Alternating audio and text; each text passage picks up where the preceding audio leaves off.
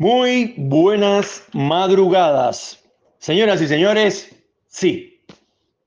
Esto es Salvador de Noche, cuarta temporada, aunque hoy estamos en el programa, como yo le llamo, nuestro programa satélite, que es A Solas con Salvador de Noche.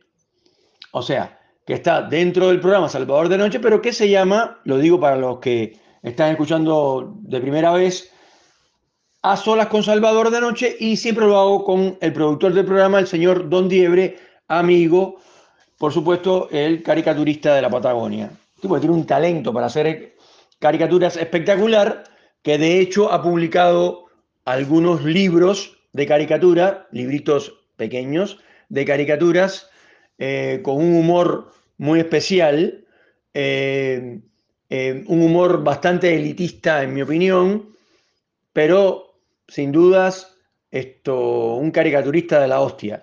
Y además, esto me, da muchísimo placer esto, trabajar con él porque tiene mucha paciencia. Yo soy más bien muy explosivo, más bien no soy así, explosivo, rápido, esto, respondo antes de pensar en, en muchas ocasiones.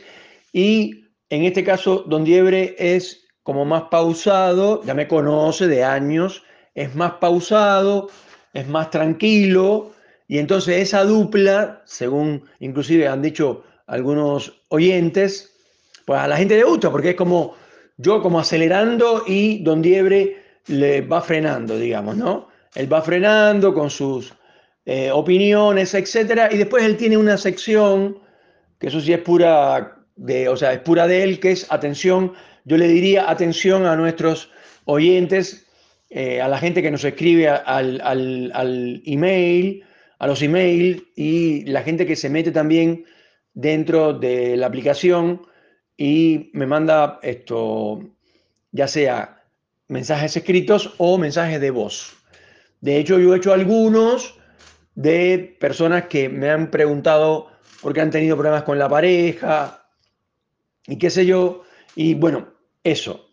Así que eh, digamos que estamos, hay 21 grados, hay sol que raja la piedra, ya el verano está tratando de meterse.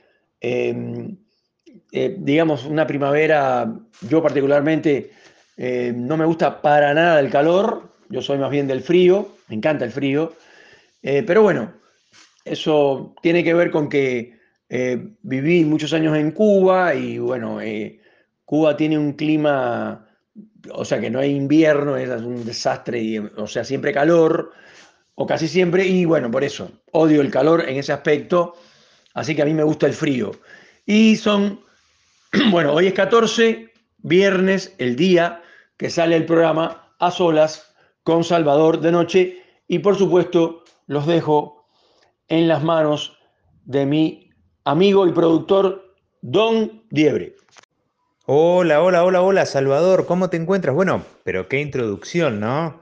Eh, creo que me han quedado un poco los zapatos grandes con esa introducción que me has dado, pero bueno, fuera de ello, bueno, bienvenidos todos, buenos días, buenas tardes, buenas noches, dependiendo de la hora que nos estén escuchando y el momento. Espero se encuentren todos muy bien y les damos nuevamente la bienvenida a este programa que es A Solas con Salvador de Noche, ese satélite de las cápsulas diarias de Salvador de noche. Bueno, aprovecho también para contarle a los oyentes del programa que pueden entrar en contacto con Salvador, ya que tiene una nueva red social. Como ustedes ya saben, él eh, publica esto a través de la plataforma de Anchor y pueden escucharlo a través de múltiples eh, páginas de podcast, ya sea Spotify, Google Podcast y demás, y iBox también, si mal no recuerdo. Y eh, ahora él tiene un Twitter, lo pueden encontrar con el usuario de arroba salvador de noche. Y eh, también tiene un TikTok, también como arroba salvador de noche, donde hace también algunos pequeños videos y contenido diario. Así que, bueno, ¿qué te parece Salvador si ya que hicimos toda esta gran introducción al programa, empezamos con un poquito de noticias o de eventos que están sucediendo en el mundo en este preciso momento? Eh, acabo de ver una noticia impactante en las redes, que es que nuestro reconocido presidente de Rusia, el señor, em, el señor Vladimir Putin, está desplegando bombarderos nucleares cerca de la frontera con Noruega. Y mi pregunta a, a Salvador sería, Salvador, ¿tú crees que es necesario todo este movimiento, toda esta demostración de poder bélico que está haciendo el señor Putin con esta guerra en Ucrania? Bueno, muchas gracias, don Diebre. Esto, aquí tuve un incidente, pues se me cayó el teléfono de la mano y estaba grabando, pero bueno, eh, no, yo creo que lo de los zapatos grandes, eso es un problema eh, que tú lo ves así, pero de verdad eh, yo considero, y también le pregunté a mi hija, que es una especialista, sabe del tema, esto, le dije, ¿qué te parece este caricaturista? Y ella, yo te lo comenté, ella dijo que le parecía muy bueno. No, es muy, o sea, las caricaturas que hace son muy buenas. Eh, no cualquiera puede hacer eso, de verdad lo digo. Y esto, bueno, tú me, estabas eh, preguntando sobre el tema de Putin y eh, la, frontera, la frontera con Noruega. Eh, lo que está pasando en esencia, en mi opinión personal, aunque hace dos capítulos atrás hice un, capítulo sobre los ejércitos, hablaba del ejército ruso, del ejército ucraniano y ponía como ejemplo de modernidad, de, ejército del siglo XXI al ejército israelí. Que mucha gente tiene una mala visión, ya lo he dicho en otros capítulos y en otras temporadas de Salvador de Noche, una, una visión de los israelitas, que son unos, eh, digamos, son abusadores, porque pobres palestinos, pobrecitos los palestinos. Y la cosa no es tan así, para nada. Vamos a empezar por decir que quien gobierna Palestina es un grupo terrorista. Entonces, ya por ahí hay que empezar. Además, cuando los israelitas, siempre lo digo, llegaron en la década del 50 del siglo pasado, o sea, ahí, a, la parte de Palestina y toda esa parte que ocupa, que ocupa ahora Israel, eh, no es que lo recibieron con los brazos abiertos. Todo el mundo le hizo la guerra. Los iraníes, inclusive, también. Entonces, eh, ¿qué hicieron los israelitas? Se pusieron las pilas, empezaron a estudiar, empezaron a aprender y por supuesto eh, hicieron, o sea, un grupo de científicos lo dedicaron únicamente a construir nuevos armamentos, eh, fusiles más eficientes. De hecho, ellos tienen un, fusil que se dobla y tiene una cámara y tú puedes ver del, otro lado de la pared de la esquina, digamos, al enemigo y lo puedes, disparar. Una cosa, una cosa muy loca. El ejército israelí, le gusta a quien le guste, le pesa a quien le pese, es uno de los más modernos del mundo. Pero volvemos a Putin lo que está pasando primero y principal es que Putin no va, a dar, no va a dar su brazo a torcer, pero ya perdió la guerra. Según dicen los especialistas, la gente que sabe, no yo, dicen que la guerra está perdida. ¿Por qué? Porque él atacó a Ucrania pensando que iban a durar unas semanas y iban a rendir, lo, lo, subestimó, por supuesto, a su enemigo y los atacó con todos los camiones que él tiene de la Segunda Guerra Mundial, que tenía, porque Después que le meten, o sea, tira un cohete o un misil, no importa, y uno ve en las imágenes, fíjense, en los caminos, que hay hileras completas de, tanques y de camiones que están totalmente incinerados y son camiones viejos, son camiones de la Segunda Guerra Mundial. Él no tiene nada nuevo. E inclusive esto, eh, el Kalashnikov o AKM o como quieran llamarle, eh, lo han modernizado. ¿Por qué? Porque ahora es de metal, todo de metal. Eh, antes era de madera, viste que tenía madera. Eh, son buenos fusiles los Kalashnikov, pero no tienen nada nuevo. Le pusieron una mirillita con láser, pero, o sea, ya no saben qué hacer, pero en realidad su armamento es muy viejo, es, es precario, y aunque él tiene muchos hombres en el ejército, también han muerto muchos hombres eh, hay algunos que dicen que han muerto hasta 60.000 60 rusos en esta guerra con Ucrania. Y por supuesto, lo que está pasando con Noruega es que como hace frontera, Vladimir Putin quiere meter a todos los tipos, o sea, a todos los hombres que están en la reserva del ejército, que son ya grandes, por supuesto, los quiere meter para que vayan a pelear contra, eh, porque, eh, eh, o sea, se le está complicando la cosa de tal manera que ya no sabe qué hacer. Para mí es manotazo de abogado, porque el tipo ya perdió la guerra y no sabe qué hacer. Además, por supuesto, es una mente de un tipo que está totalmente loco, porque amenaza al mundo entero con el tema nuclear, no hay que ser inteligente ni haber estudiado en ninguna universidad, ni mucho menos, para, para pensar así rápido y pensar que si Vladimir Putin tira una sola bomba nuclear, no es que el que le cayó arriba la bomba nuclear, no importa quién sea, Estados Unidos, no importa, se va a quedar con las manos cruzadas. No va a hacer eso.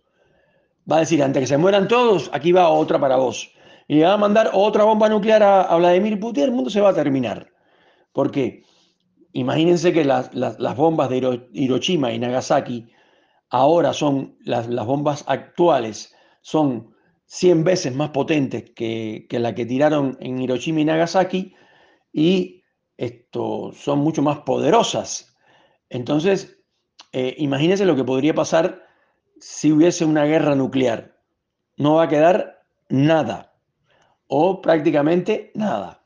Entonces, bueno, eso solamente cabe en el cerebro de un enfermo como Vladimir Putin. Y por eso se le están yendo todos los rusos, sobre todo los hombres, se están yendo hacia Noruega. Por eso él puso armamento ahí en la frontera, porque ya no sabe qué hacer. Está desesperado. O así lo ve mucha, así lo ve mucha gente. Ojo, y por último, he visto yo en las redes gente que dice, vamos Vladimir Putin, qué buena onda, el mejor, el más valiente. Yo digo, yo no entiendo cómo hay gente que pueda defender a un loco como Vladimir Putin. Pero bueno, eh, digamos que eh, vivimos en democracia y la gente dice lo que quiere y todos tienen libertad. Bueno, espero haber contestado la, la duda de Don Diebre. Don Diebre, te escucho. Bueno, Salvador, sí. Eh, realmente es una situación que estamos viviendo que yo la definiría como ciertamente contundente de acuerdo a el marco que tenemos de, lo que es la guerra y la situación global. Es, yo lo consideraría una verdadera crisis. Así que es preocupante. Independientemente de la lejanía que tenemos algunos del lugar del conflicto, es preocupante porque puede llegar a tener consecuencias muy graves un abordaje de índole nuclear que todos, creería que todos estamos de acuerdo de que eh, no queremos llegar a ello. Eh, pero para cambiar un poquito de tema, vamos a ir a otro, otra noticia en tendencia que viene de la mano de la gente de la BBC News, eh, ya que dos activistas del movimiento Just Stop Oil arrojaron latas de sopa de tomate sobre la pintura Los girasoles de Van Gogh. Esto fue en la Galería Nacional de Londres. Luego de hacerlo, ellas eh, aplicaron pegamento en sus manos y se pegaron a sí mismas contra la pared. La policía metropolitana dijo que ambas fueron arrestadas y eh, la galería comunicó afortunadamente para los amantes de las obras de arte de que ésta estaba cubierta con un vidrio y por lo tanto no sufrió daños. Independientemente de ello, está circulando unos videos donde ellas realizan este acto y eh, donde una vez lo consuman, ellas dicen a los demás observadores lo siguiente. ¿Qué vale más, el arte o la vida? ¿Vale más que la comida? ¿Vale más que la justicia? ¿Les preocupa la protección de una pintura o la protección de la vida en nuestro planeta y las personas? Interesante reflexión, Salvador, porque pone, pone en tela de juicio también muchas cosas. También aquí hay otro, comentario que dice, millones de familias con frío y hambre. Ni siquiera pueden permitirse calentar una lata de sopa como la que arrojamos a esta pintura. El arte siempre está en el medio de la controversia. ¿Qué opinas de esto, Salvador? Sí, increíble Conozco la noticia, la vi en la televisión, obviamente. Eh, yo primero y principal lo que, lo que hice fue lo siguiente. Pensé, así rápido, los girasoles de Van Gogh, ¿por qué le tiraron sopa a los girasoles de Van Gogh? No, le tiraron sopa a los girasoles de Van Gogh porque es un cuadro famoso que casi todo el mundo conoce, inclusive gente que no tiene nada que ver con el arte conoce a Van Gogh, y por eso lo hicieron. O sea, no es que, pero yo decía, ¿cómo se asocia? ¿Por qué no ese y por qué no le tiraron, no sé, a otro, a otro cuadro cualquiera? Importante también, pero no.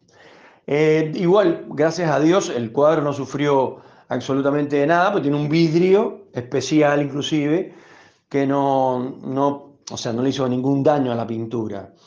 Después esto de que se pegaron, se despegaban, yo considero eh, que es algo muy ridículo.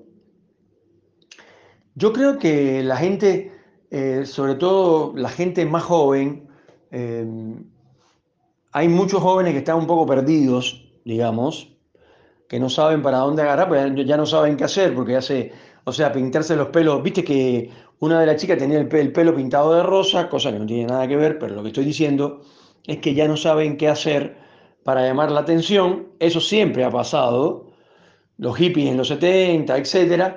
Estas chicas, o sea, no sé qué es lo que tienen en la cabeza que se le ocurre semejante agresión a una pintura que es, eh, digamos, eh, es de la humanidad, o sea, es de, todos un poco, ¿no? Porque no es cualquier pintor que empezó ayer a pintar, es un pintor muy famoso y, y esto, la verdad que es una locura lo que hicieron. Eh, es una noticia un poco loca porque no tienes angulación para verla, porque tú, tú la miras de un ángulo, sí, pero quieren ser, eh, conservar el planeta. ¿Y qué tiene que ver? Y para eso tienes que hacer eso. No sé, por ahí, si se hubieran quitado la ropa, no sé, otra cosa. Pero, ¿por qué tirarle sopa a un cuadro de Van Gogh? No, no, no tiene coherencia de ningún tipo. Eh, de todas maneras, si lo que querían era llamar la atención, llamaron la atención. Ahora, yo no creo, no creo que nadie en el mundo entero, por, por esa payasada, para mí es una payasada lo que hicieron, por esa payasada vaya a hacer algo para conservar el planeta. A mí me parece que la cosa va por otro lado. Por ejemplo, eh, personalmente yo cuando estoy lavándome los dientes, por ejemplo, esto, cierro la, canilla hasta que termine de, de, lavarme los dientes. No es que mientras estoy lavándome los dientes dejo la canilla abierta, porque por ahí se van muchísimos litros de agua y tú dices, no, pero eso, eso no cambia nada, Salvador. Bueno, eh, cada cual puede hacer un, un pequeño esfuerzo para que el planeta se mantenga y otra cosa es que los científicos pensaron que todo el cambio climático y todo eso iba a ocurrir en siglos, para el siglo que viene y qué sé yo. Y no fue así. En 50 años se está desmembrando el planeta, eh, no solamente por eh, los problemas que hay de, tuviste, los plásticos en las playas, los animales que comen plástico eh, y se mueren, bueno, ahora no voy a enumerar todos los problemas que hay en el planeta, eh, las tormentas de nieve en lugares que, que nada que ver, que, o sea que nunca hubo tormentas de nieve y lugares que son desérticos y llueve de pronto, son una locura, el planeta está, digamos, realmente eh, en una crisis total que hemos provocado nosotros mismos, ¿no? Obviamente.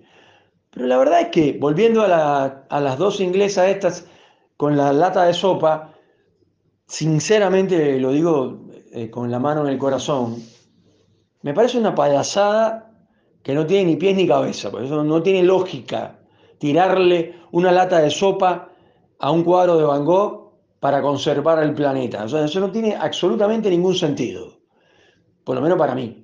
Es mi opinión personal, ¿no? Claro. Sí, Salvador, una noticia realmente particular, ¿no? Bastante fuera de lo común, esta suerte de atentados ecológicos que independientemente de, de que goce de cierta ridiculez desde una óptica, también desde otra óptica creo que intenta replantear el hecho de cuáles son las cuestiones básicas y universales que deberían primar en las vidas de las personas. Eso es quizás el objetivo de lo que intenta hacer esta suerte de reclamo, ¿no? Eh, que cuestiona algunas, algunas visiones, algunos, mm, me atrevería a decir quizás, eh, ámbitos de la sociedad en la cual a veces una obra de arte, eh, según el punto de vista de estas personas, se utiliza en un mercado en el cual se sobrevalora o, va más allá del valor que realmente tiene artístico, porque considero que el valor artístico hasta a veces es imposible monetizarlo por todo lo que plasmó el, el artista desde el costado sentimental, emocional, único y particular que deja plasmado en la obra, ¿no? Producto de su existencia misma pero ella intenta plasmar el hecho de que a veces esos mercados eh, transforman las obras en una suerte de ganado en la cual pasan a ser como un, bien, un bien económico más que una obra por sí misma, con todo lo que implica, ¿no? Con su carga emocional y demás. Y hacen ese paralelismo también con lo que son las necesidades y las desigualdades tan marcadas entre ricos y pobres que pareciera en este mundo como que esa brecha se empieza cada vez a abrir aún más. Sin lugar a dudas es eh, algo que, un tema que se puede hilar muchísimo eh, que sería bueno quizás hasta desarrollarlo con mayor profundidad y con personas de ambos ámbitos, ¿no? Tanto del artístico como del ecológico. Pero bueno, ahora quizás vamos a ir a otra cosa.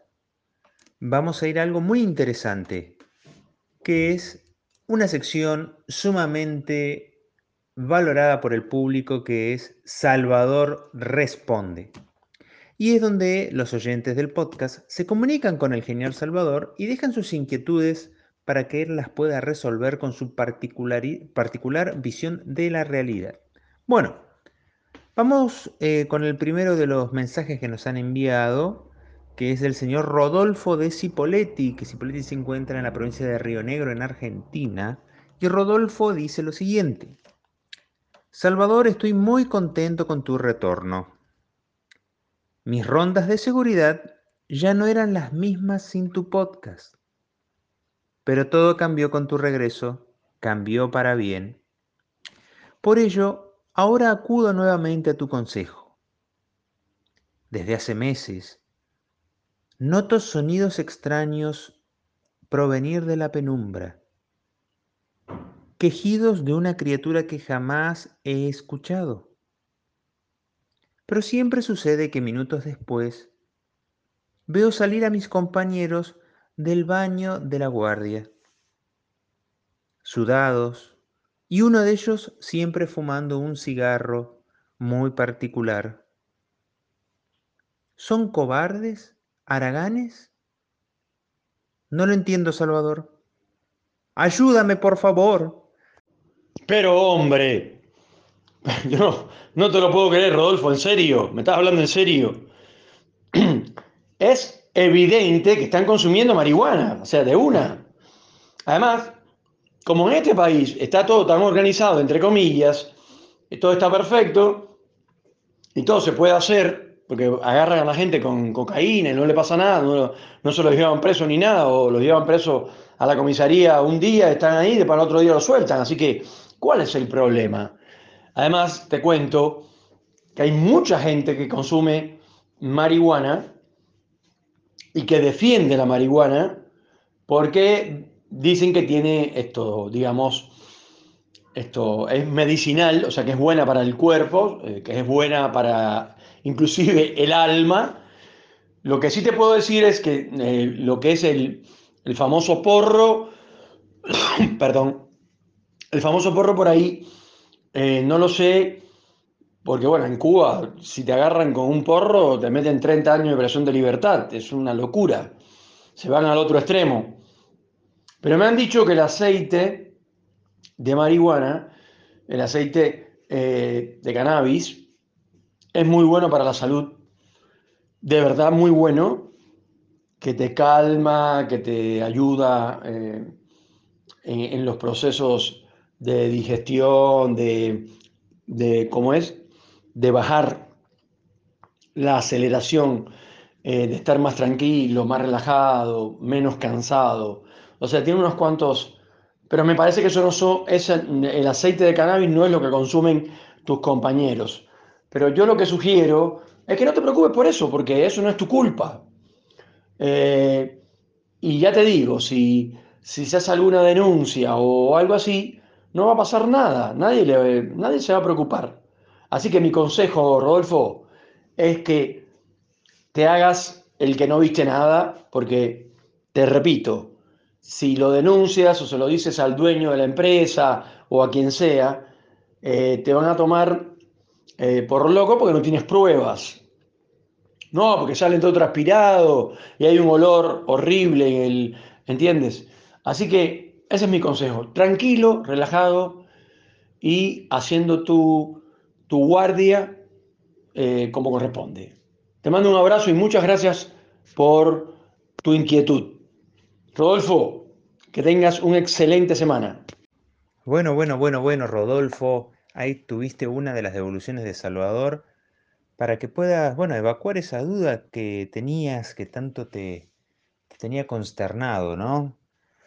Y bueno, también se comunicó eh, la genial Eloísa Martínez de Villa Carlos Paz. Eloísa, hace mucho tiempo que esperábamos tu comunicación, una de nuestras más fieles oyentes en A Solas con Salvador de Noche. Y nos dice lo siguiente, Salvador querido, Qué bello es escucharte otra vez. Te necesitábamos con mi esposo. Desde que volviste, hacemos cada vez más seguido el amor. Tu voz vuelve un semental a mi hombre. Pero él dice que no es celoso y quiere invitarte a nuestro lecho. ¿Qué dice Salvador? ¿Te unes? Pero muy bien, por supuesto que sí. Obviamente. No, es un chiste. Jamás participaría. Primero porque estaba un poco lejos, de Eloísa. Segundo porque yo te agradezco que seas tan sincera y tan honesta y que me cuentes esa intimidad. Porque eso quiere decir que confías mucho en mi programa, en, en digamos, y en mí, ¿no? De verdad que te lo agradezco, te lo agradezco, pero paso, como se dice. Eh, Sinceramente, esto no tengo ningún problema ni ningún prejuicio con hacer tríos, eso es más viejo que, la historia de los hombres. Las bacanales y las orgías son cosas de siempre, pero no es lo mío, digamos, no es mi plato fuerte. De todas maneras, te repito, me parece encantador que se te ocurra contar algo tan íntimo y que mi voz y mi participación en el programa te guste tanto que te pueda llegar a provocar eh, ganas de tener sexo con tu marido. Me parece espectacular. Y ahí quería yo saludar a mi amigo Don Diebre y agradecerle por la compañía que siempre me hace en este programa a solas con Salvador de Noche, donde hablamos de todo un poco. Como ustedes verán, se habla de la guerra, de, atentados contra un cuadro de Van Gogh y de una pareja que se excita porque escucha la voz de Salvador. O sea que todo puede ser en la viña del Señor. Por supuesto, don Diebre, te mando un fuerte abrazo y te agradezco eh, tus enseñanzas, eh, todo lo que me, has enseñado eh, sobre las redes sociales y todo lo demás, te lo agradezco de verdad, sinceramente. Y te pedí por interno en un mensaje, te pedí paciencia porque si bien es cierto que tú eres un tipo muy paciente, eh, también puedo, puedo sacarte un poco de paciencia porque me pierdo eh, o hago algo mal hecho. Pero no te preocupes, que una vez que lo aprendo, lo aprendo eh, y lo aprendo para bien y lo aprendo para siempre. Así que me encanta que hayas estado en el programa, como siempre. Bueno, Salvador de Noche sin voz no es directamente el programa. De hecho, otras veces hemos invitado a alguna gente, sobre todo en la primera temporada, y estaría bueno, eh, tú que eres el productor y es parte de, de tu, digamos, de tu laburo, que vayas pensando en alguien que podamos invitar al programa para esto conversar con él, conversar con esa persona, con él, con ella, no importa. Em, y yo creo que la gente lo va agradecer un montón.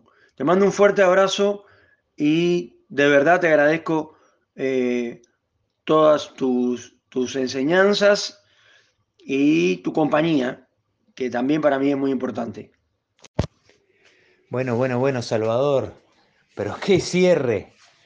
Sin lugar a dudas, eh, bueno, he quedado realmente engalanado con tus palabras. Eh, sinceramente, debo darte las gracias a ti también por confiar, eh, por el hecho de aceptar mis recomendaciones. Y sin lugar a dudas, uno no nace sabiendo, uno nunca termina de aprender. El mundo es un lugar tan amplio, tan vasto, que no nos alcanza la vida para terminar de aprender. Y, eso es muy importante que lo tengamos en cuenta, de que quizás el que tenemos al lado puede también un maestro. Así que bueno, te despido a ti, Salvador, a nuestros oyentes también, donde quieran que nos estén escuchando, agradecerles por acompañarnos. Sepan que son muy importantes y que bueno, que también pueden encontrar a Salvador en sus redes sociales, en su Spotify, en su Twitter, en su TikTok. Se conectan con él en arroba Salvador de Noche, que es el usuario que tiene en esas redes, y pueden dejarle mensajes, pueden dejarle comentarios, eh, recomendaciones y demás y si quieren tener una eh, breve participación, así como lo tienen algunas personas como las que hemos citado aquí, dejan sus comentarios y eh, los dialogamos al aire. Un cálido abrazo a todos y nos vemos en la próxima emisión de A Solas con Salvador de Noche.